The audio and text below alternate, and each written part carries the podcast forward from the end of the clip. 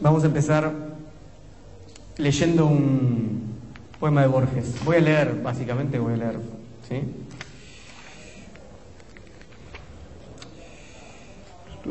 Dice así.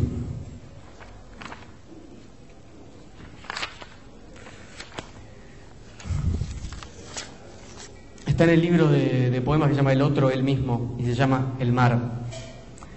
Antes que el sueño o el terror tejiera mitologías y cosmogonías, antes que el tiempo se acuñara en días, el mar, el siempre mar, ya estaba y era. ¿Quién es el mar? ¿Quién es aquel violento y antiguo ser que roe los pilares de la tierra y es uno y muchos mares y abismo y resplandor y azar y viento? Quien lo mira lo ve por vez primera, siempre, con el asombro que las cosas elementales dejan, las hermosas tardes, la luna, el fuego de una hoguera. ¿Quién es el mar? ¿Quién soy? Lo sabré el día ulterior que sucede a la agonía. Bueno, bienvenidos entonces nuevamente a esta charla sobre el amor. Ya vamos a ver bien por qué esta cuestión de el amor. Antes de arrancar con nuestro tema voy a hacer una extensísima introducción de qué es esto de filosofía la gorra y por qué hago este tipo de, de actividad en base a una serie de preguntas. La primera pregunta es ¿dónde la filosofía? ¿Dónde la filosofía? El espacio, la geografía, ¿no? la cuestión de, bueno, hacer filosofía en la academia, hacer filosofía por fuera de ella, qué espacios habitar, con quiénes encontrarse. Pregunta fundamental, ¿en qué espacios habitamos? ¿En qué espacios dialogamos? ¿En qué espacios hablamos? ¿En qué espacios compartimos? La propuesta de la filosofía de la gorra es una propuesta de filosofía no académica, entonces siempre lo, hago en lugares como este, centros culturales, teatros, librerías, plazas a veces. Nietzsche dice lo siguiente, en este sentido, en Zaratustra, en la sección llamada de los doctos. Pues esta es la verdad. He salido de la casa de los doctos y además he dado un portazo a mis espaldas. Durante demasiado tiempo mi alma estuvo sentada hambrienta a su mesa. Yo no estoy adiestrado al conocer como ellos que lo consideran un cascar nueces. Amo la libertad y el aire sobre la tierra fresca. Prefiero dormir sobre pieles de buey que sobre sus dignidades y respetabilidades. Yo soy demasiado ardiente y estoy demasiado quemado por pensamientos propios. A menudo me quedo sin aliento. Entonces tengo que salir al aire libre y alejarme de los cuartos llenos de polvo. Pero ellos están sentados, fríos, en la fría sombra. En todo quieren ser únicamente espectadores y se guardan de sentarse allí donde el sol abraza los escalones semejantes a quienes se paran en la calle y miran boquiabiertos a la gente que pasa, así aguardan también ellos y miran boquiabiertos a los pensamientos que otros han pensado, dice Nietzsche sobre los doctos. Estos cuartos llenos de polvo, obviamente son los cuartos de la academia, de los lugares universitarios, institucionales. La idea de la filosofía de la gorra es permitir itinerar, por eso vengo a este lugar y a otros cada tanto. Entonces, primera pregunta, ¿dónde la filosofía? Creo que hay que multiplicar los espacios para habitar en todos los sentidos. Segunda, ¿cómo la filosofía? Yo pienso que este modo de hacer la filosofía es una filosofía, por lo menos como yo la propongo, de cuerpo presente, de corpus presente, por eso traigo los libros. Eh, y tiene algo de, como habrán visto, y un poco sucede acá, además estamos en un teatro, tiene algo de lo teatral, tiene algo de la, de la performance. Yo encontré que el filósofo francés Alain Badiou decía un par de cosas al respecto y las quiero compartir con ustedes. Dice así, esto está en una, en una entrevista que, que está en el diario La Nación de hace unos cuatro años, cuando vino Alain Badiou a Argentina y hablando con el entrevistador, Badiou dice lo siguiente, ¿Cuál es la lengua de la filosofía? Hoy no hay un estilo dominante como hubo en otras épocas. En particular no es clara la frontera entre el tratado de filosofía, el ensayo filosófico, la intervención política, el comentario artístico, la relación con la ciencia. Es muy móvil, es muy difícil. Creo que en esta reinvención de la filosofía la cuestión de saber cuál es la forma apropiada de la filosofía va a reaparecer de una manera muy exigente. Esto está relacionado con otro problema, que es el de la relación entre lo oral y lo escrito. Porque los filósofos son habladores, necesitan medir lo que dicen con el público, son como pequeños actores en esta forma moderna del actor que es el profesor. Y entre esa oralidad y el texto escrito siempre hubo una relación complicada. Estéticamente estamos en el mundo de la performance.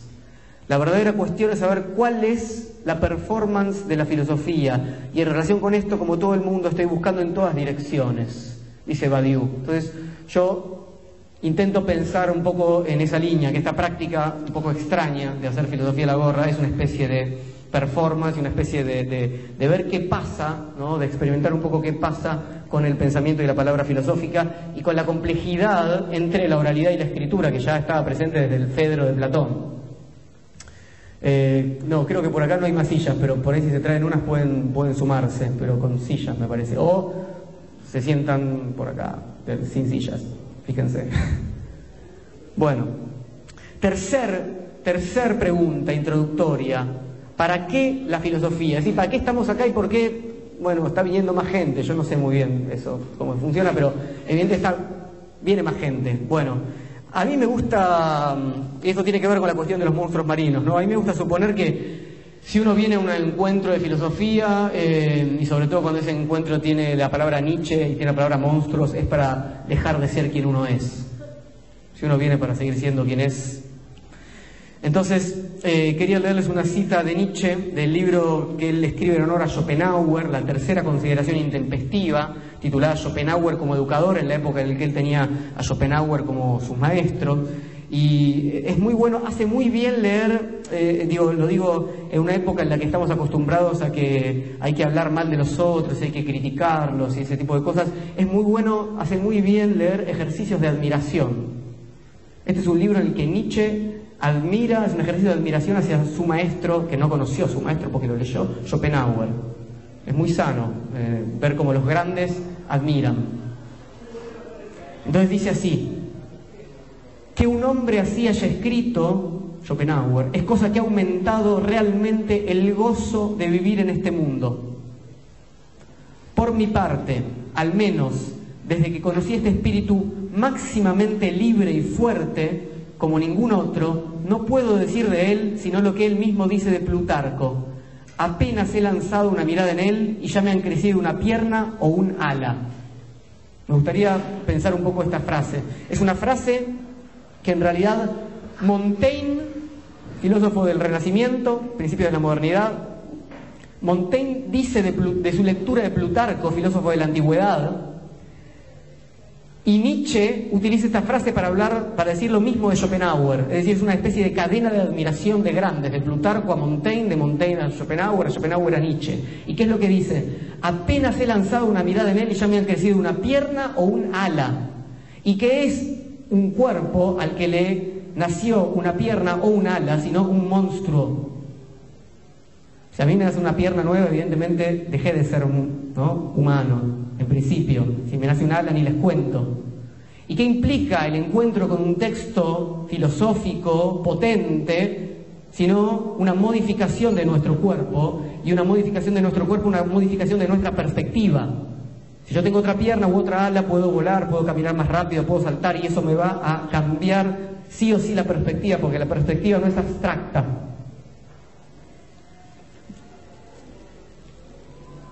Bien, última cuestión introductoria. ¿Con qué la filosofía? Y tiene que ver con, que, con el hecho de que voy a pasar la gorra al final y les voy a pedir su dinero.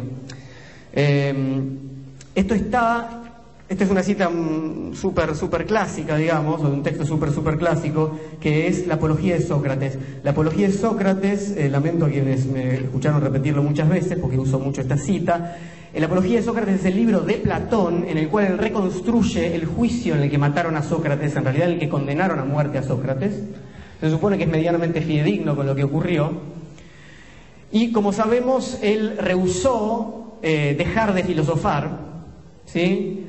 Eh, a él lo condenaron, lo acusaron, digamos, de corromper a la juventud, básicamente, de introducir nuevas divinidades o de poner en jaque a las divinidades existentes en ese momento. Él dice que él está filosofando, es decir, siendo un tábano molesto para ayudar a la polis, sin embargo lo condenan, y cuando lo condenan, hay una posibilidad en el, en el, en el modo de que funcionaba el aparato jurídico ateniense de eh, un segundo momento después de la, de la en realidad del veredicto propiamente dicho, de ver cuál iba a ser la condena de ese veredicto. Entonces él ahí podía decir, bueno, podía pedir condenas más suaves que las que pedían los acusadores, que eran una condena a muerte. Entonces él podía pedir perdón o el exilio o dinero, había muchas posibilidades. Y él dice que si tiene que recibir lo que se merece, se merece un premio. Y dice así Sócrates, ¿Qué merezco que me pase por ser de este modo? Por filosofar. Algo bueno, atenienses, si hay que proponer en verdad según el merecimiento, y además un bien que sea adecuado para mí. Así pues, ¿qué conviene un hombre pobre, benefactor, y que necesita tener ocio para exhortaros a vosotros? No hay cosa que le convenga más, atenienses, que el ser alimentado en el Pritaneo. El Pritaneo era un lugar de honor donde la polis, la comunidad, mantenía a los que habían logrado algunos, algunas eh, eh, cuestiones importantes para la ciudad, como en la guerra o en las Olimpiadas. Bueno, nosotros tendríamos que alimentar en el Pritaneo a Paula Pareto, que acaba de ganar la medalla de oro, por ejemplo. Ese tipo de honores comunitarios. Bueno, pero fíjense lo que él está diciendo, ¿no? En lugar de una, de una condena necesito esto, necesito que ustedes me mantengan, pero tiene que ser algo adecuado para mí, porque yo necesito ocio para esto. Bueno, un poco por ahí va, es, la postura soberbia de la filosofía, un poco por ahí va eh, la propuesta de por qué voy a pasar la gorra. Para hacer esta charla y para compartir esto con ustedes yo necesito mucho ocio, es decir, mucho tiempo, muchos libros eh, y mucha, mucho sostén material. La filosofía no es algo etéreo, como en algún punto Platón quiere, quiere proponer. Ustedes saben que entre Sócrates, Platón y los sofistas siempre estaba esta, pica muy terrible y una de, las, de los dardos más venenosos que siempre Sócrates y, Platón tiran a los sofistas es que ellos cobran por enseñar, cosa que parece terrible, ¿no? como, si un, como si un santo se manchara. Sin embargo, acá Sócrates dice claramente que él necesita un sostén material. No se puede filosofar sin sostén material. ¿Cómo sería posible?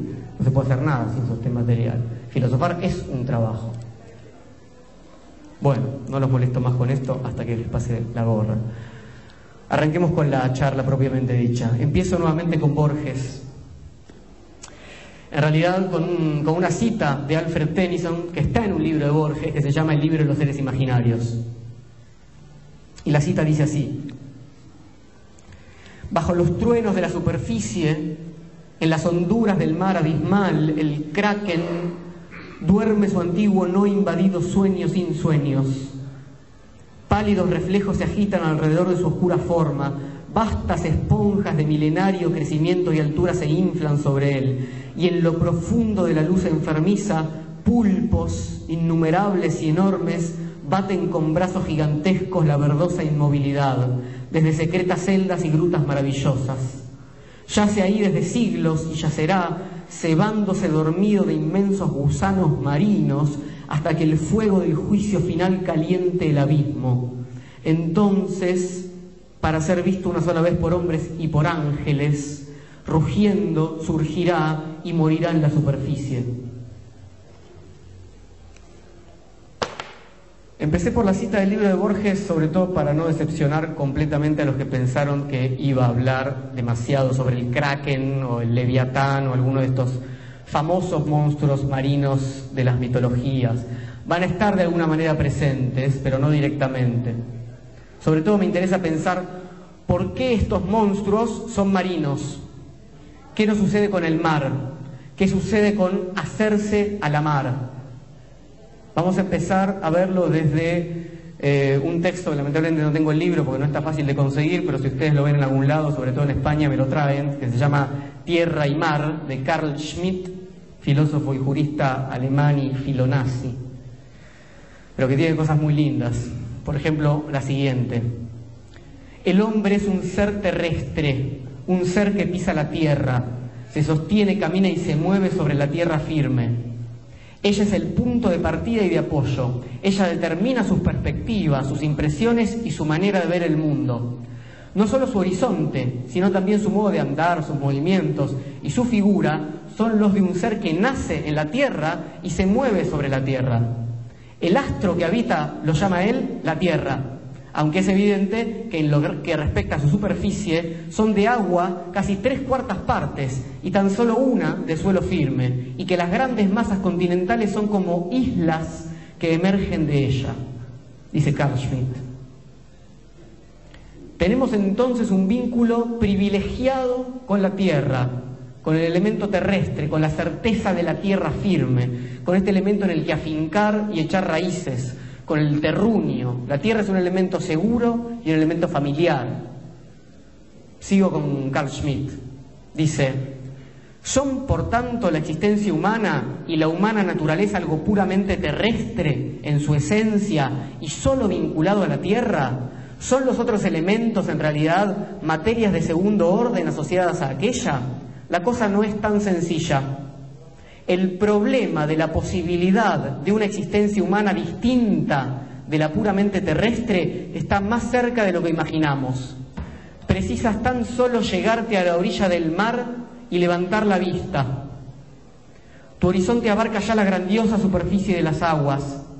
Es curioso que el hombre cuando se halla en una costa mira por impulso natural de la tierra al mar y no a la inversa, del mar hacia la tierra entre los recuerdos profundos, inconscientes, muchas veces de los hombres, son agua y mar el misterioso origen de toda vida. La mayoría de los pueblos recuerdan en sus mitos y leyendas no solo a seres nacidos de la tierra, sino también a dioses y hombres salidos del mar. Casi. Entonces, somos seres terrestres con ansias de mar. O mejor, Sabemos que el mar es el único lugar posible de la aventura. ¿Qué pasa con la tierra? La tierra puede ser ocupada, puede ser conquistada, sus habitantes más feroces pueden ser fácilmente cercados. En cambio, el mar, la inconcebible inmensidad oceánica, es el único continente capaz de albergar todos los monstruos marinos que nuestra imaginación pueda bosquejar. Enormes monstruos en persecuciones imposibles como la del capitán Ahab a la terrible ballena blanca en Moby Dick. Por eso les voy a leer lo que el marinero Ismael pregunta al comienzo de la novela de Melville, de Moby Dick, antes de embarcarse en el barco ballenero. Es muy interesante ese primer momento en el que Ismael está en los bares ahí de, de, marineros hasta que consigue un barco ballenero en el que subir. Hay unas conversaciones preciosas. Y en esas conversaciones Ismael dice lo siguiente. ¿Por qué será que cualquier muchacho vigoroso y con buena salud, dotado de un alma igualmente fuerte y sana, enloquece en algún momento de su vida por ir al mar? ¿Por qué durante su primera travesía como pasajeros sintieron esa suerte de escalofrío místico al enterarse de que tanto ustedes como el barco que los transportaba ya no eran visibles desde tierra firme? ¿Por qué los antiguos persas considerarían al mar como algo sagrado? ¿Por qué los griegos le asignarían una divinidad en concreto, nada menos que el propio hermano de Júpiter? Subrayemos lo siguiente, los muchachos sanos y robustos, con un alma sana y robusta, se vuelven locos un día u otro por ir al mar. Entonces, si bien nuestra vida transcurre en tierra, hay algo fuertemente vital en el mar. Aventurarse es hacerse a la mar. La Odisea, obra fundamental de la cultura occidental, es una gran aventura marítima plagada de monstruos. Eso es la Odisea. Les voy a leer una, una pequeña cita de la Odisea. Ulises, ¿no? el protagonista, también llamado Odiseo, casi ahogándose en el mar, en uno de sus tantos naufragios, en el canto quinto de la Odisea, dice lo siguiente. Este texto tiene, ya lo saben, ¿no? Pero igual siempre emocionante decirlo. Este texto tiene unos 2.700 años de antigüedad. Ay de mí Después que Zeus me concedió que viese inesperada tierra y acabé de surcar este abismo, ningún paraje descubro por donde consiga salir del espumoso mar. Por doquier hay agudos peñascos, a cuyo alrededor braman las olas impetuosamente y la roca se levanta lisa. Y aquí es el mar tan hondo que no puedo afirmar los pies para librarme del mal. No sea que cuando me disponga a salir una gran ola me arrebate y dé conmigo en el pétreo peñasco y sea en vano mi esfuerzo. Mas si voy nadando en busca de una playa o de un puerto de mar, temo que nuevamente me arrebate la tempestad y me lleve al ponto abundante en peces, haciéndome gemir tristemente, o que una deidad incite contra mí algún monstruo marino, como los que cría en gran abundancia la ilustre Anfítrite, pues sé que el ilustre Dios que bate la tierra está enojado conmigo. Y vaya que estaba enojado ¿no? con, con Ulises. Entonces, Ulises en el medio del mar temiendo a los monstruos maridos enviados por los dioses. Vamos a volver sobre Ulises más adelante y su, su digamos, relación con la exploración marítima. Quiero hacer acá mm, un pequeño paréntesis antes de entrar propiamente en Nietzsche, que quizás es lo que muchos estaban esperando. Es en muchos sentidos lamentable que tengamos que recurrir a referencias literarias porque con el desarrollo del transporte aéreo hemos perdido, en buena medida, la experiencia de la aventura marítima que ha alimentado las vivencias de diferentes culturas a lo largo de milenios.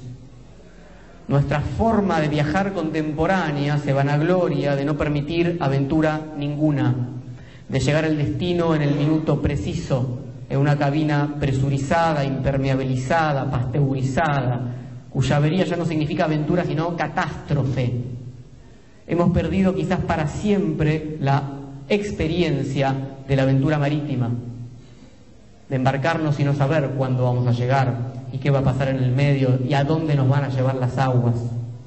Pero continuemos. Partiendo entonces de estas primeras impresiones, pensemos ahora por qué un filósofo como Nietzsche utiliza una y otra vez la metáfora marítima. Yo voy a hacer uso sobre todo de, pasajes de la ciencia jovial o la Gaia Ciencia, ¿no? en la que algunos de los aforismos de esa obra me interesan particularmente. Voy a también remitirme un poco así a los Zaratustra y quizás a Aurora, pero sobre todo voy a centrarme hoy en, la Gaia Ciencia, em, que es este libro que está acá.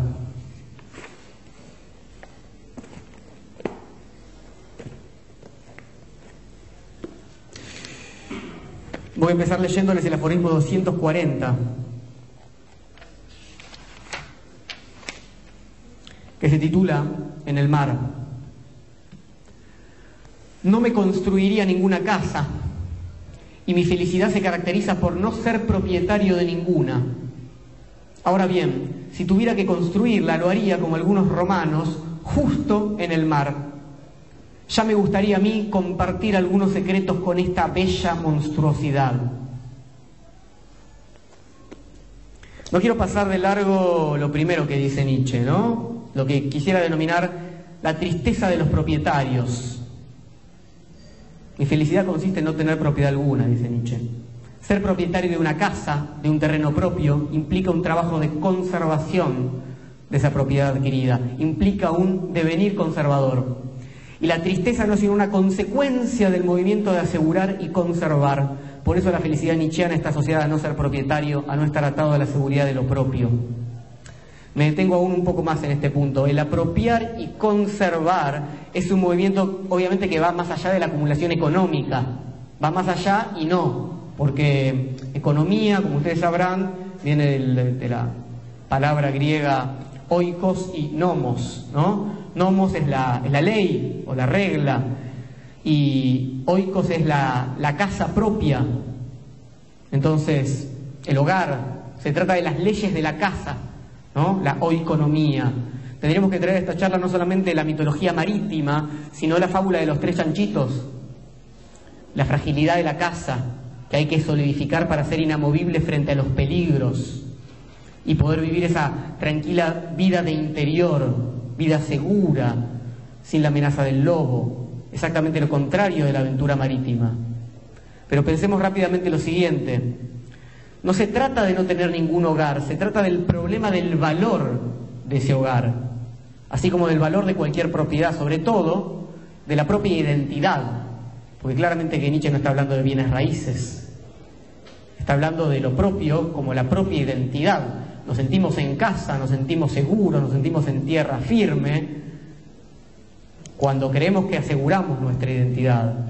Entonces, el movimiento de conservar lo adquirido implica que lo valoremos justamente porque ya está adquirido y por nuestra inversión en su conservación. Por ejemplo, yo invertí mucho en esto como para tirarlo por la borda, esta carrera, este matrimonio, esta familia, no importa lo que sea, ¿no? Digo sobrevivir a esto y entonces prefiero morir ahogado en la conservación que abandonarlo. Por eso dice Nietzsche que es mejor no realizar grandes construcciones, es decir, aprender a saber habitar la fragilidad del nomadismo. Pero si hubiera que realizar una construcción, dice él, si fuera indispensable edificar un espacio para llamarlo hogar, sería solamente en el mar, para compartir secretos con esta bella monstruosidad, que a diferencia de la Tierra está en continuo movimiento en su aparente quietud. Vamos a leer para seguir acercándonos a donde quiero llegar, un segundo fragmento de la Gaia Ciencia,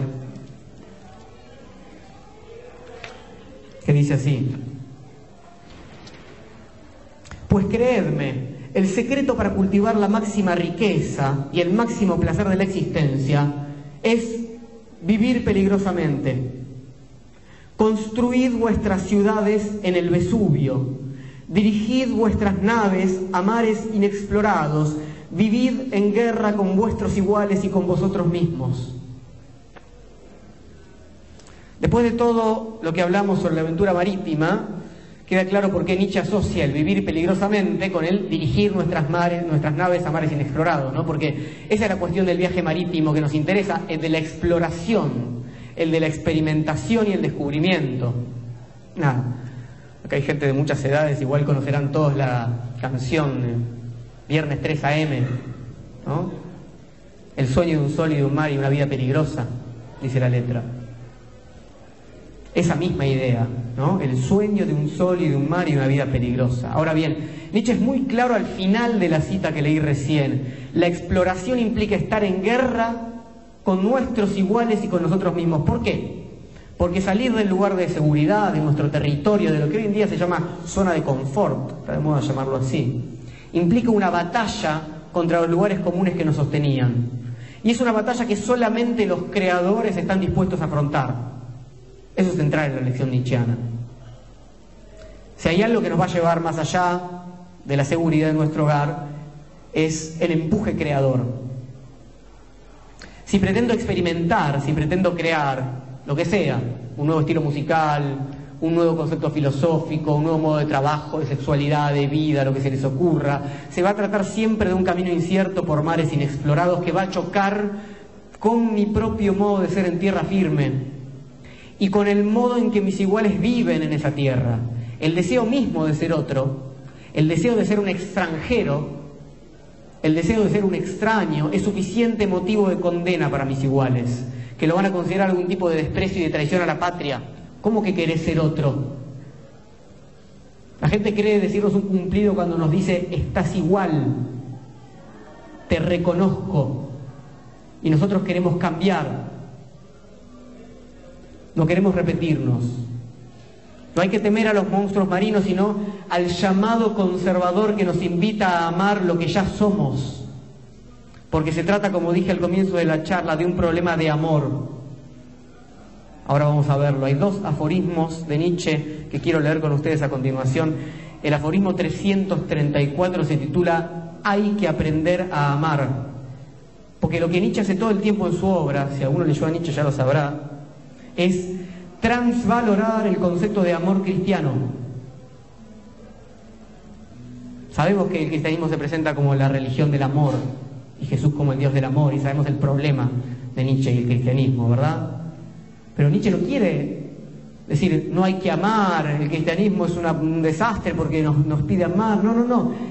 Lo que va a hacer Nietzsche es luchar la concepción del amor, no abandonarla a la concepción que, propone el cristianismo. Es decir, amar muy bien, pero no es eso, no es eso que nos dicen. Amar no es ser compasivo. Vamos a ver lo que es amar y en última instancia siempre hay que aprender a amar. Entonces, ¿qué es lo que hay que aprender a amar? Lo diferente. Por ejemplo, pasa con la música, ¿no? Nietzsche lo dice con la música, Nietzsche era músico, no muy bueno, pero componía y tocaba el piano, ¿no? Eh, si uno escucha una música nueva, diferente, ¿no? Pueden pasar dos o tres cosas que siempre en general nos pasan, o dice, bueno, es más de lo mismo, ¿no? Esto ya lo escuché, o esto es puro ruido, es una porquería, ¿qué me estás haciendo escuchar? ¿No? Son en general las dos. Ahora, si uno escucha otra vez y otra vez y otra vez, y uno es generoso con esa nueva escucha, uno dice, ah, mira, esto, yo pensé que era más de lo mismo, pero acá encontré algo nuevo, algo diferente, o esto que me parecía ruido, ahora estoy entendiendo que tiene una lógica a la cual, bueno, eso, esa generosidad, ese es el aprender a amar nietzscheano. Él dice, practicar la generosidad frente al aspecto sorprendente que hay en ella, la música. Es decir, hay que ser capaces de no apresurar nuestros juicios de condena frente a lo nuevo. Es lo más fácil condenar. Por eso le decía que es maravilloso ver ejercicios de admiración. Al contrario, es nuestro deber aguzar el oído. Sigue Nietzsche.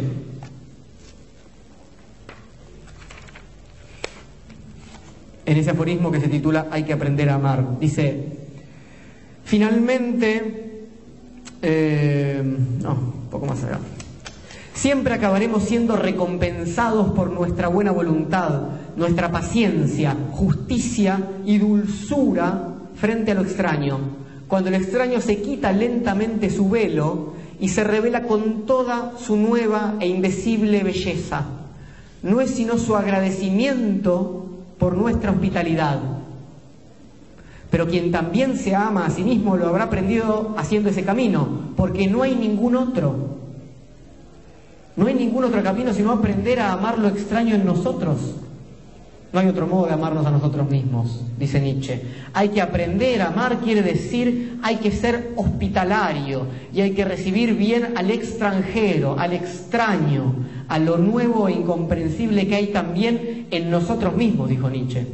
Vivir una vida peligrosa no significa sino la práctica de esta extraña forma del amor, que no ama lo que conoce, que no ama simplemente al perro fiel, que es premiado por ser una y otra vez el mismo cuando volvemos a nuestra casa, por cuidar nuestra propiedad y por identificarnos y reconocernos, por encontrarnos siempre iguales. Hay que poder amar algo incomprensible, algo otro en nosotros mismos algo que no nos reconoce y en lo que no nos reconocemos, esta extraña forma del amor o esta forma del amor al extraño forma parte inescindible del amor filosófico, del filein que está en la raíz de la filosofía, el famoso amor a la sabiduría, que ahora está invertido en una sabiduría del amor. Justamente porque amamos no lo que ya somos y conocemos, sino porque se trata de un movimiento de descubrimiento y experimentación de aquello que podemos llegar a ser. Hay toda una sección, buena parte de la obra de Nietzsche está dedicada a esto. Yo les voy a leer de Zaratustra eh, unas líneas de la sección que se titula Del amor al prójimo, donde él discute esta concepción. Sabemos que el amor al prójimo es, es la propuesta cristiana de amor, ¿no? Y él va a proponer el amor al lejano. Dice así Nietzsche. Vosotros os apretujáis alrededor del prójimo y tenéis hermosas palabras para expresar ese vuestro apretujaros. Pero yo os digo, vuestro amor al prójimo es vuestro mal amor a vosotros mismos. Huís hacia el prójimo huyendo de vosotros mismos y quisieras, quisieras hacer de eso una virtud, pero yo penetro vuestro desinterés. El tú es más antiguo que el yo, el tú ha sido santificado, pero el yo todavía no. Por eso corre el hombre hacia el prójimo. ¿Os aconsejo yo amor al prójimo? Prefiero aconsejaros la huida del prójimo y el amor al lejano. Más elevado que el amor al prójimo es el amor al lejano y al venidero. Más elevado que el amor a los hombres es el amor a las cosas y a los fantasmas. Ese fantasma que corre delante de ti, hermano mío, es más bello que tú. ¿Por qué no le das tu carne y tus huesos? Pero tú tienes miedo y corres hacia tu prójimo. ¿Se entiende? El prójimo, en tanto prójimo, en tanto próximo, es el igual a mí es aquel el cual justamente yo me identifico. Somos todos iguales bajo los ojos de Dios, somos todos hermanos, somos prójimos. No hay ninguna extrañeza que pueda entrar ahí. ¿Por qué Nietzsche dice que no amemos tanto al prójimo y sea al lejano? No para que no nos llevemos bien entre nosotros, no está diciendo eso. Lo está diciendo para que nos llevemos mejor, justamente.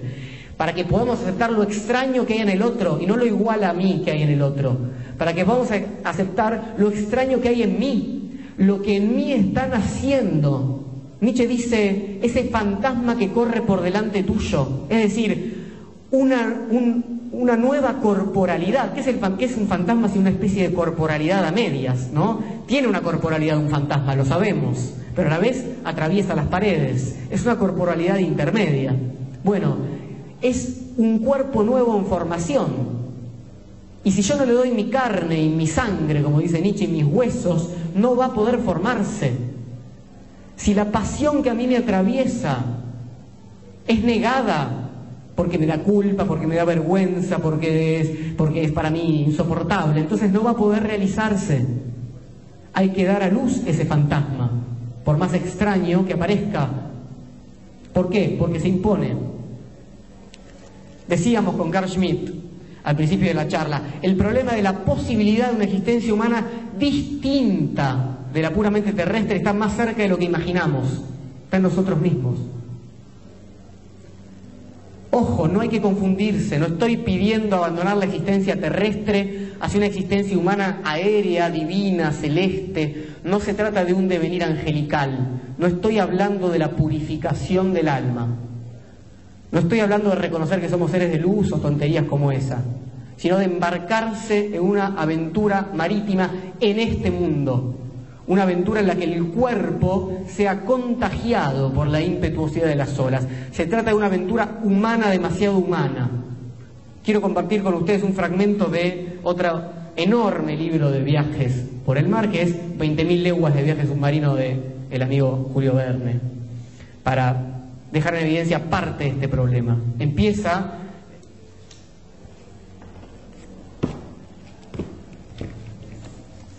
Empieza el libro y en la primera en la primera página, esto es una edición maravillosa con unas ilustraciones increíbles. Dice así: están hablando de empieza a correr el rumor de que hay un bicho muy extraño, un monstruo marino justamente parece ser, ¿no? Dice, pero aquello existía, era innegable, y dada la atracción que siente el cerebro humano por lo maravilloso, se comprenderá la emoción suscitada en el mundo entero por esta aparición sobrenatural. Todos estamos esperando que venga esa, eso que nos, ¿no? Esa tormenta que nos saque de este cuerpo desgastado y viejo. Justo cuando el protagonista, el científico francés Aronnax, descubre que este monstruo marino que estaba persiguiendo no es otra cosa que el famoso submarino Nautilus, porque cae arriba, ¿no? cuando están persiguiendo y demás, naufraga el barco, ya conocen la historia, el barco donde, que era un barco ballenero, como el de Moby Dick, ¿no? y ahí se encuentran con el capitán Nemo y demás, dice lo siguiente.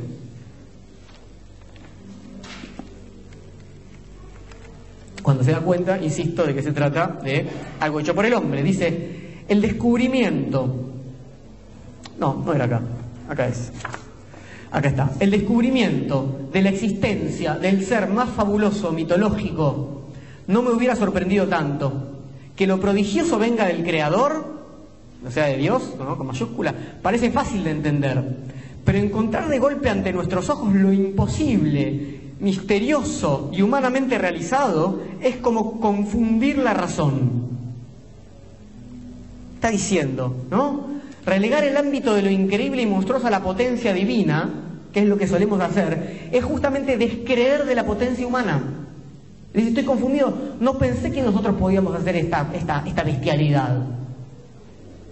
Afirmar que lo terrible solo puede provenir de Dios solo puede ser sobrenatural, es afirmar que no hay nada terrible en el hombre, es pensar al hombre como impotente.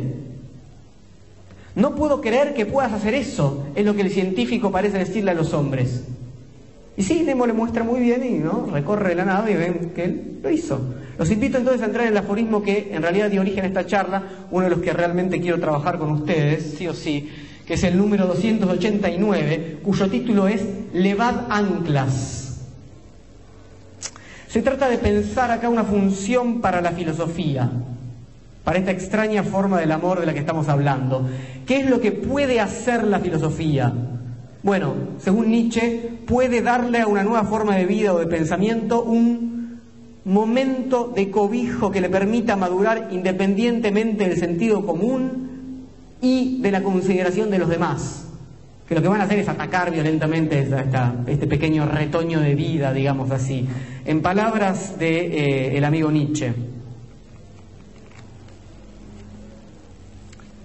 La filosofía convierte incesantemente la maldad en bien, hace florecer y madurar todas las fuerzas y de ninguna manera deja surgir las pequeñas y grandes cizañas de la pesadumbre y del mal humor. ¿Cómo hace esto? Bueno, cubriendo a cada retoño de vida extraña, de pensamiento nuevo, de creación, con un sí amoroso. Es lo que Nietzsche llama el amor fati, el amor a lo que sucede, ¿Sucede? Bueno, sí. Eh, Albert Camus dice, Albert Camus, el, francés, el, el, escritor y pensador, el autor del extranjero, entre muchas otras obras, el mito de Sísifo, dice sobre Nietzsche, enseña a amar lo que es. Es la mejor definición que yo he leído sobre la filosofía de Nietzsche. Enseña a amar lo que es. Es el amor fati. ¿Por qué? Con esa generosa hospitalidad que hay que entregar para que algo pueda crecer fuerte, porque para toda singularidad, para toda novedad hay dos posibilidades. O hacer que cierta vergüenza de sí misma, que sienta culpa por lo que es, que no se quiera, que no se afirme, o al contrario, permitirle la capacidad de afirmar que así como es esa vida, así rara, así nueva, así incomprensible, así amenazante, así está bien. Que vamos a pensarla así que vale la pena pensar desde ahí y vivir desde ahí. Por eso los tres aforismos finales del libro tercero de eh, La ciencia jovial son tan condenatorios de la vergüenza. Dice así.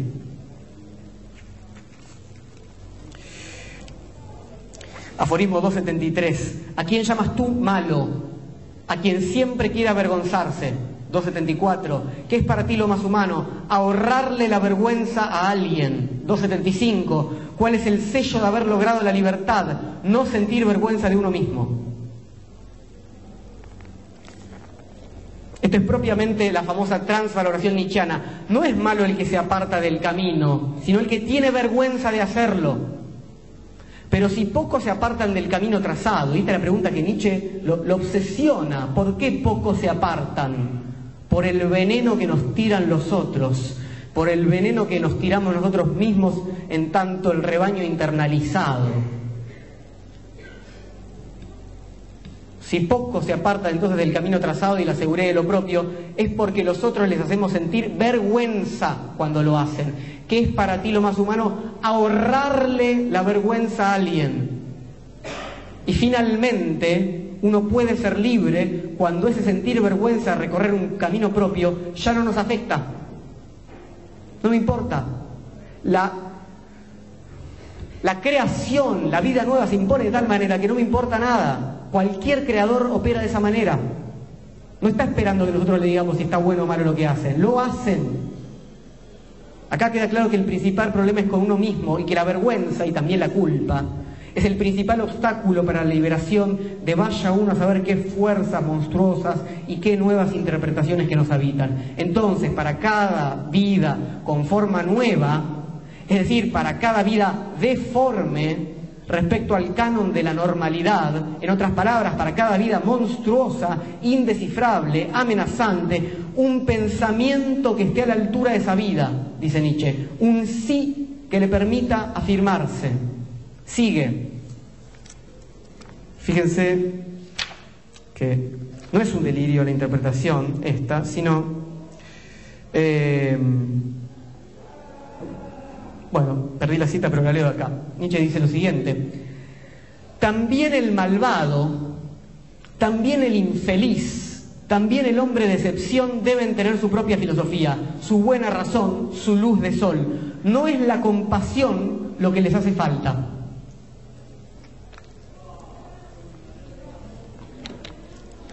Este es un problema de enorme relevancia política, ¿verdad? ¿Qué vidas merecen existir? Esto es lo que está pensando Nietzsche.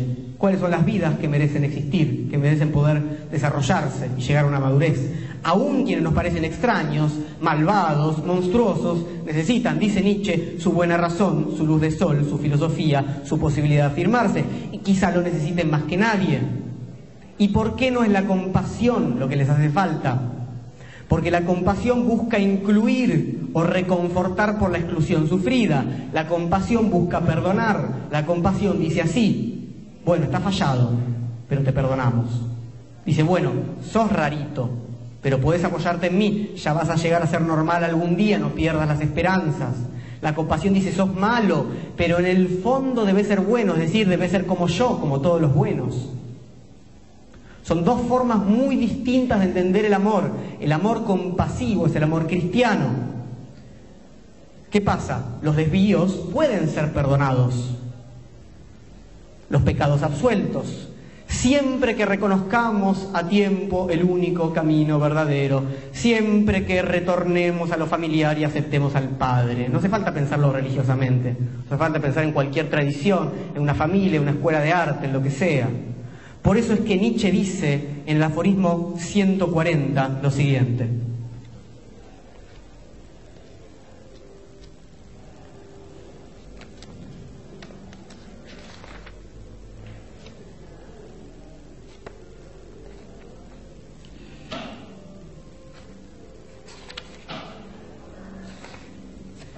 titulado Demasiado judío,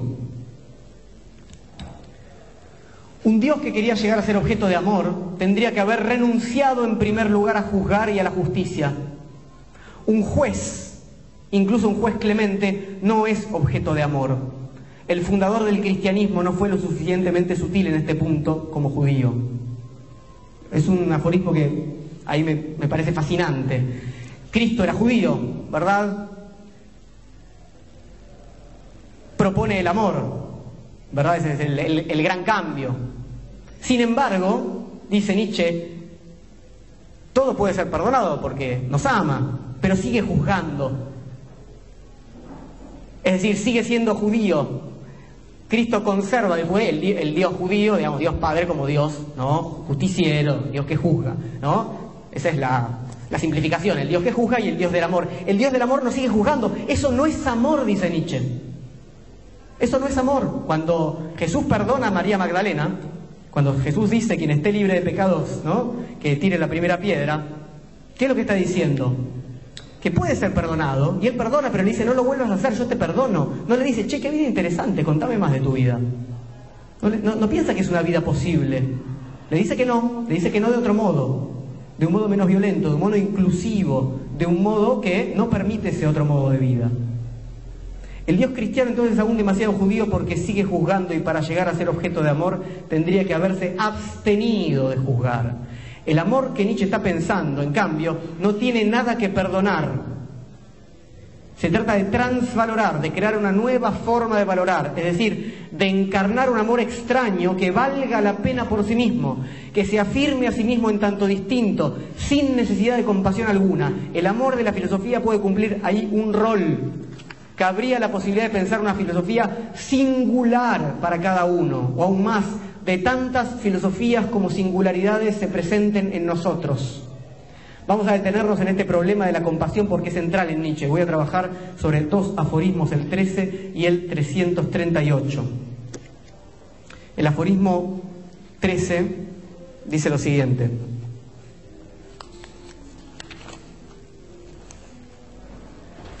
Se titula Sobre la doctrina del sentimiento de poder, y les leo solo el principio. tanto al hacer el bien como al hacer daño, uno trata de dominar a otro. No es otra cosa lo que aquí se busca. Hacemos daño sobre todo a quienes se quiere hacer sentir nuestro poder, pues el dolor es un medio mucho más sensible para ese fin que el placer. El dolor siempre pregunta por la causa, mientras que el placer se inclina a reposar en sí mismo y a no mirar hacia atrás. Cuando queremos llamar la atención de alguien, somos punzantes, le hacemos sentir un pequeño dolor, le decimos acá estamos. Entonces, ¿qué quiere decir esto? Cuando Nietzsche dijo que siempre buscamos dominar. Bueno, que no hay relaciones neutras, que siempre se intenta dominar en mayor o menor medida. Si todavía no dominamos a alguien, le hacemos daño. Si ya lo dominamos, entonces hacemos sobre todo el bien, porque eso lo va a mantener bajo nuestro yugo y va a aumentar nuestro poder. Yo soy bueno, ¿no? como, como el rey que es bondadoso con su pueblo, en tanto el pueblo no vaya contra el rey, ahí ya no es más bondadoso. Entonces, ¿con quién somos bondadosos? Con los débiles. Se trata siempre de saber con quién nos medimos, dice Nietzsche. La propuesta de Nietzsche es siempre estamos en lucha. Ahora, ¿Qué luchas son las que elegimos? Los hombres más ansiosos de ese sentimiento de poder se aburren cuando ya dominan. Prefieren marcar con su poder a nuevos contrincantes. Es decir, prefieren conquistar nuevas presas, no volver al perro fiel, sino salir al encuentro de nuevos monstruos. Entonces Nietzsche dice lo siguiente sobre la compasión, ¿verdad? Mm, La compasión es el sentimiento más agradable para quienes son poco orgullosos y carecen de las esperanzas suficientes para llevar a cabo grandes conquistas. Para ellos la presa fácil y todo el que sufre lo es, es algo excitante, dice Nietzsche. ¿Se entiende, no? No es que los compasivos sean buenos y los no compasivos malos, como nos enseñan habitualmente. Es que los compasivos buscan una presa fácil ¿Estás débil? Buenísimo, por fin alguien más débil que yo, puedo ayudarte. Dice Nietzsche, se les cae la baba. Eso dice el débil, eso dice el compasivo. El conquistador, en cambio, necesita otro conquistador con el que medirse. Y esto es lo interesante. Cuando el débil se fortalece, el compasivo ya no puede ayudarlo. Por eso quiere que se mantenga débil. Tenemos un montón de amigos que están dispuestos a ayudarnos cuando estamos enfermos y nos preguntan qué necesitamos. Cuando estamos bien y cuando estamos sobreabundantes, no se acercan a nosotros. Porque necesitan una presa fácil. Por eso el amor compasivo, el amor cristiano es sobre todo amor a los débiles. Esa es la propuesta explícita. En cambio, el conquistador, el creador, el aventurero, el noble, como lo llama Nietzsche, quiere que los demás se fortalezcan porque quiere grandes conquistas, quiere enemigos que estén a su altura. ¿Qué hago yo con gente débil? Dice Nietzsche. Es decir, yo soy un artista, ¿qué quiero? Más artistas para entrar a una comunidad de creadores. No quiero un, un conjunto de aduladores. Por eso cuando Ulises, nuestro protagonista de la Odisea, después de años y muchas aventuras, vuelve a Ítaca y se encuentra nuevamente con Penélope y por fin vuelve a casa. ¿Qué es lo que hace según otro enorme pensador, Dante Alighieri? Se va. Se toma el buque, como se dice, ¿no? Porque donde uno ya domina, en su propio hogar, no hay nada por conquistar. Ya está, qué aburrido, soy un aventurero, volví a casa, ¿qué hago? Y cambio la valija y me voy. Les voy a leer a Dante que lo dice mucho más lindo. Esto está, eh, por supuesto, por hacer esto está en el infierno, ¿no? Em, dice así. Esto es la Divina Comedia, el canto 26 del infierno. Ni la filial dulzura ni el cariño del viejo padre, ni el amor debido que debiera alegrar a Penélope, vencer pudieron el ardor interno que tuve yo de conocer el mundo y el vicio y la virtud de los humanos. Le dice, esto es maravilloso, Dante recorre el infierno, ¿no? De la mano de Virgilio, su poeta admirado nuevamente, ejercicio de admiración, y se encuentran ahí con Ulises. Y le dice, che, ¿por qué estás acá? Y porque yo volví, pero me tuve que ir porque esto no, ¿no? Entonces le dice, le, está contando, ¿no? Mas me arrojé al profundo mar abierto con un leño tan solo y la pequeña tripulación que nunca me dejaba. Un litoral y el otro vi hasta España y Marruecos y la isla de los sardos y las otras que aquel mar baña en torno. Viejos y tardos ya nos encontrábamos al arribar aquella boca estrecha donde Hércules plantara sus columnas para que el hombre más allá no fuera. A mano diestra ya dejé Sevilla y la otra mano se quedaba Ceuta. Entonces, er, saliendo por el Mediterráneo, ¿no? Gibraltar, digamos, ahí estaban las columnas de, Hércules, justamente, que ¿qué decían? Non plus ultra, no más allá. El hombre no puede ¿no? ir más allá, hasta acá. ¿Y, qué hace Ulises? Obviamente, el, que desobedece a los dioses está más allá. Entonces dice, oh hermanos, dije, que tras de cien mil peligros a Occidente habéis llegado, porque habían vuelto con él de toda la Odisea. Ahora que ya es tan breve la vigilia, de los pocos sentidos que aún nos quedan, negaros no queráis a la experiencia siguiendo al sol del mundo inhabitado. Considerar cuál es vuestra progenie, hechos no estáis a vivir como brutos, mas para conseguir virtud y ciencia. Los, los arengas submarineros, ¿no? ¿Quiénes somos? ¿No? Aventureros.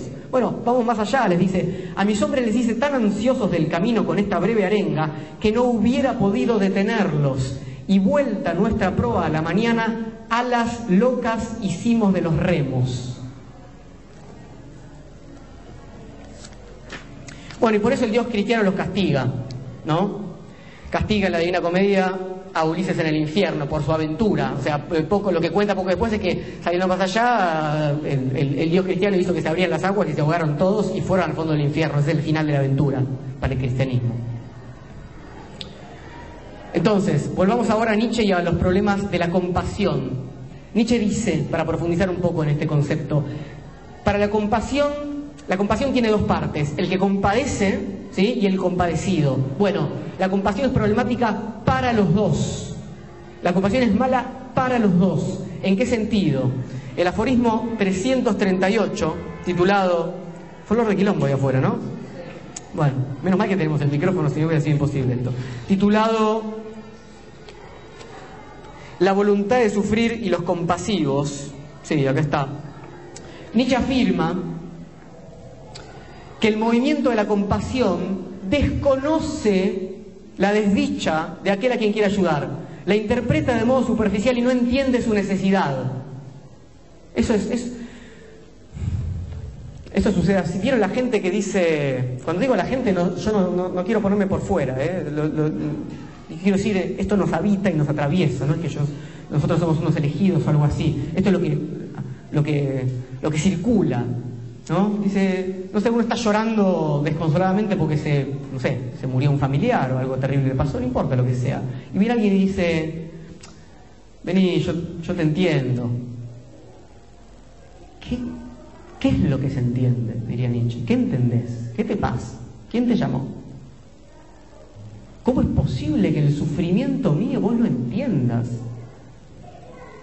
Acá está operando otra cosa. Acá yo soy una presa fácil en términos nietzscheanos. Y sobre todo en el momento en que me empezás a compadecer, no te interesa más saber de mi sufrimiento, te interesa compadecerme. Se los voy a leer en términos nietzscheanos. Dice, nuestro sufrimiento más personal y profundo es incomprensible e inaccesible para casi todos los demás. En este aspecto permanecemos ocultos para el prójimo aun cuando coma lo mismo que nosotros. Ahora bien, donde quiera somos vistos, subraya Nietzsche, como personas que sufrimos, nuestro sufrimiento se interpreta de modo superficial, forma parte de la esencia del afecto compasivo, privar al sufrimiento ajeno de la dimensión propiamente personal. Yo sé lo que te pasa. No, no sabes nada de lo que me pasa. o sea, y ese movimiento es un movimiento violentísimo en términos nietzscheanos.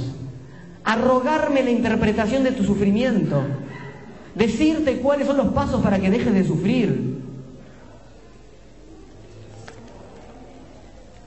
Por otro lado, quien se compadece de un sufrimiento tampoco entiende que el sufrimiento forma parte inescindible de la vida y de la felicidad.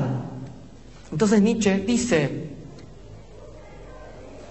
qué poco que sabéis vosotros los cómodos y bondadosos acerca de la felicidad del hombre. Pues la felicidad y la desdicha son dos hermanas y además hermanas gemelas que crecen al lado de la otra o que como sucede con vosotros cuando están juntas, empequeñecen. ¿Sí, ¿Por qué hay que calmar rápidamente el sufrimiento? Segundo problema. ¿Cuál es, la, ¿Cuál es la pulsión que nos lleva a querer calmar rápidamente el sufrimiento? ¿Qué se está perdiendo ahí? Y ahora Nietzsche vuelve sobre la pregunta, digamos, una vez que él explicó que cuando somos compasivos no nos interesa el sufrimiento del otro, nos estamos relamiendo por haber encontrado una presa fácil, Nietzsche vuelve sobre la pregunta de las consecuencias de la compasión en el que ayuda. Ya nos dejó en claro que para él mucho no estamos ayudando al otro, pero para nosotros, y él dice así, lo leo de acá, ¿cómo es posible seguir el propio camino? Cualquier voz continuamente nos llama hacia los márgenes. Es decir, es más fácil ocuparnos de otro que seguir el propio camino. Si nosotros ayudamos a otro, vamos a recibir alabanzas, agradecimientos, y si nos ocupamos de lo propio, vamos a, vamos a recibir desaprobación y un duro camino. Es más fácil tener un hijo y sacrificarse por él que seguir el propio camino. Algo similar ocurre con ir a la guerra, con el estudio, con el trabajo. ¿Qué vamos a encontrar, dice Nietzsche, cuando operamos estas funciones socialmente aceptadas? Aquel trabaja duramente, aquel se hace cargo, aquella persona se hace cargo de sus 14 hijos vamos a encontrar agradecimiento social, dice Nietzsche. ¿Por qué? Porque toda la potencia de esa persona no nos va a hacer mal a nosotros.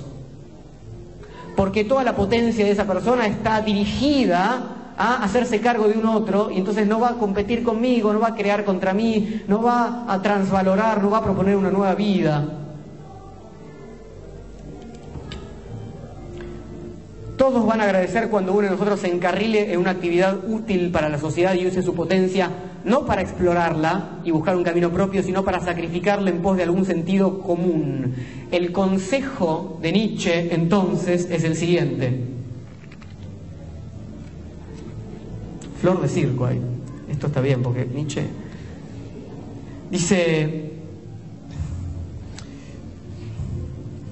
así, ahora sí.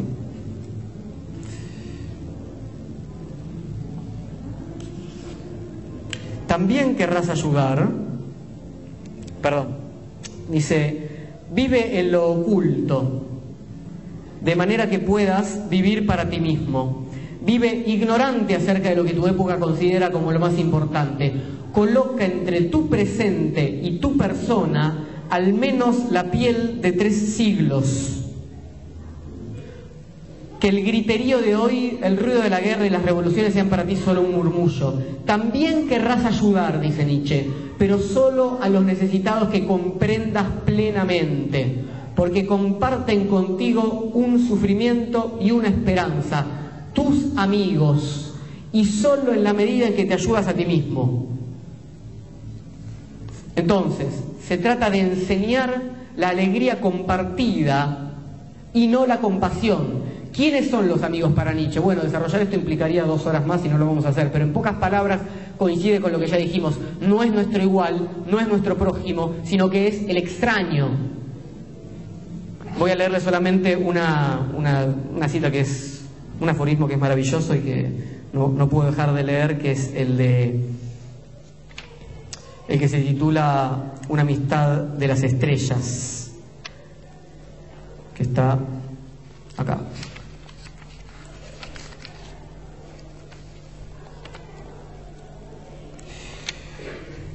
Éramos amigos, pero nos hemos convertido en extraños. Está bien, no obstante, que así sea.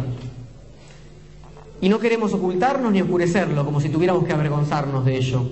Somos dos barcos y cada uno tiene su meta y su camino. Ciertamente pueden nuestros caminos cruzarse y celebrar juntos una fiesta, como ya lo hemos hecho. Entonces los buenos barcos permanecían tranquilamente en el puerto bajo un único sol de tal manera que parecía como si hubieran llegado ya a su meta, como si hubieran tenido siempre una meta. Pero luego la omnipotente fuerza de nuestras tareas nos separó e impulsó hacia diferentes mares y regiones del sol, tanto que quizá nunca más nos veremos, o quizá nos volvamos a ver de nuevo, aunque no nos reconozcamos. Los diferentes mares y soles nos habrán transformado.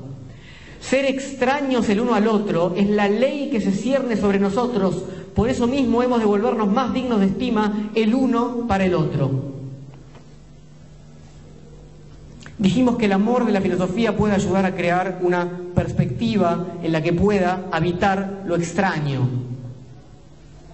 En palabras de Nietzsche, nuevamente, ya voy cerrando.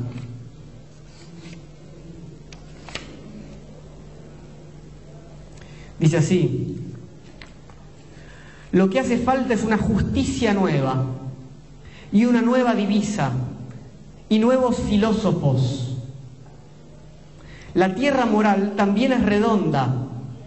También esta tierra moral tiene sus antípodas. También las antípodas tienen derecho a la existencia. Aún existe todo un mundo por descubrir y más de uno. Levad anclas filósofos. Arenga Nietzsche. Esta idea de las antípodas fue la que disparó en mí la temática de la charla. Las antípodas no son simplemente el otro lado del mundo, ¿no? En Argentina algo así como Japón. Son sobre todo ese lugar absolutamente extraño, patas arriba y sobre todo peligroso, plagado de monstruos amenazantes. Por eso las antípodas no son simplemente el otro lado del mundo, sino un mundo siempre por descubrir, o como dice Nietzsche, una pluralidad de mundos por descubrir y experimentar. Ahora bien, y con esto intento hacerme cargo de una pregunta que me hicieron la primera vez que hice, que, escribí esto, hace ya un año y algo, me dijeron lo siguiente.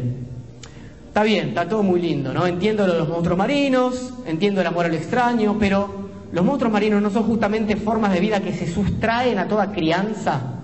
¿Cómo podemos pensar que nosotros debemos criar monstruos marinos? ¿No podremos en todo caso encontrarlos en nuestro viaje de aventura? Bueno, intento contestar. La idea de que haya que criar monstruos marinos no implica que nosotros seamos los dueños de nuestra criatura. Pobres los hombres, pobres los dioses, pobres los autores, pobres los maestros que supongan que ellos son los dueños de aquello que crían. Pobres también de esos niños y de esos hombres y de esas obras y de esos alumnos y de esos animales que se arrodillen frente a sus criadores, es decir, que no devengan monstruos ingobernables. El llamado a criar monstruos marinos implica sobre todo una disposición amorosa que no aplaste a los pequeños monstruos que nos habitan. Criar en este sentido no implica imponer una serie de normas que tengan que ser obedecidas, sino proporcionar un hábitat saludable para el desarrollo de la singularidad en estado embrionario. Y como ese hábitat saludable va a variar de acuerdo a la singularidad del monstruo desconocido, entonces debemos crear una filosofía acorde, es decir, debemos explorar valientemente mares desconocidos. Este ejercicio solamente es posible, en términos nietzscheanos, después de la muerte de Dios. Solamente tiene sentido el llamamiento de aventurarnos en mares desconocidos cuando son realmente desconocidos, si no es un chiste. Cuando despiertan nuestras capacidades creadoras, cuando aceptamos que estamos desamparados definitivamente. No hay creación si Dios me va a salvar si yo estoy perdido. Eso no es estar perdido. Estar perdido es la única posibilidad de crear. Por eso dice Nietzsche que luego de la muerte de Dios,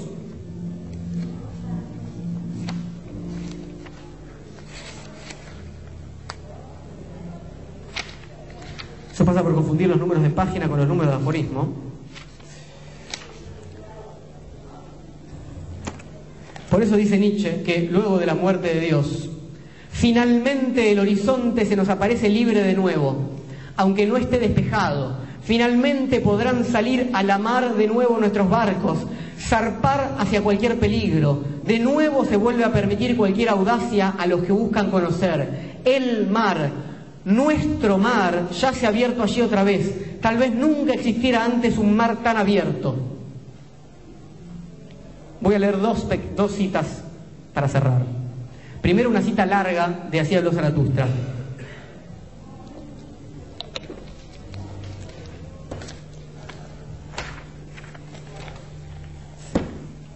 Es de la sección que se titula El viajero.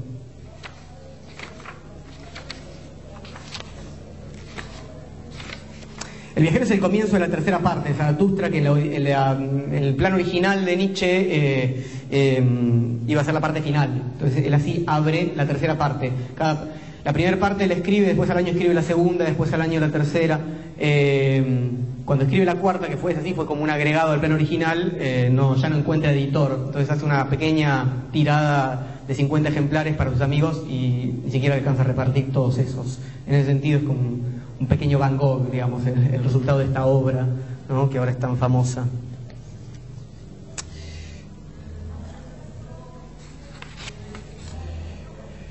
Les leo solamente la mitad de esta sección, pero creo que vale la pena.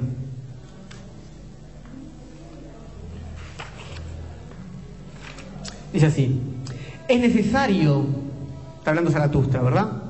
Es necesario aprender a apartar la mirada de sí para ver muchas cosas. Esa dureza la necesita todo aquel que escala montañas. Mas quien tiene ojos importunos como hombres del conocimiento, ¿cómo iba a ver ese en todas las cosas algo más que los motivos superficiales de estas? Tú, sin embargo, oh Zaratustra, has querido ver el fondo y el trasfondo de todas las cosas. Por ello tienes que subir por encima de ti mismo arriba, cada vez más alto, hasta que incluso tus estrellas las veas por debajo de ti. Sí, bajar la vista hacia mí mismo e incluso hacia mis estrellas. Solo esto significaría mi cumbre. Esto es lo que me ha quedado aún como mi última cumbre. Así iba diciendo Zaratustra a sí mismo al ascender, consolando su corazón con duras sentenzuelas, pues tenía el corazón herido como nunca antes, y cuando llegó a la cima de la cresta de la montaña, he aquí que el otro mar yacía allí extendido ante su vista. Porque esa es la importancia de la... Sabemos que la metáfora de la montaña es muy importante para Zaratustra. Cuando Zaratustra comienza eh, ¿no? en, el prólogo, Zaratustra se va a la montaña, ¿no? se retira ahí 10 años. La importancia de la montaña es poder vislumbrar otro mar. Entonces, Cuando llegó a la cima de la cresta de la montaña, de aquí que el otro mar yacía allí extendido ante su vista. Entonces se detuvo y cayó largo rato. La noche era fría en aquella cumbre, y clara y estrellada. Conozco mi suerte, se dijo por fin con pesadumbre. Bien, estoy dispuesto. Acaba de empezar mi última soledad. Hay ese mar triste y negro a mis pies. Hay esa grávida agitación nocturna. Hay destino y mar. Hacia vosotros tengo ahora que descender. Me encuentro ante mi montaña más alta y ante mi más largo viaje. Por eso tengo primero que descender más bajo de lo que nunca descendí. Descender al dolor más de lo que nunca descendí, hasta su más negro oleaje. Así lo quiere mi destino. Bien, estoy dispuesto.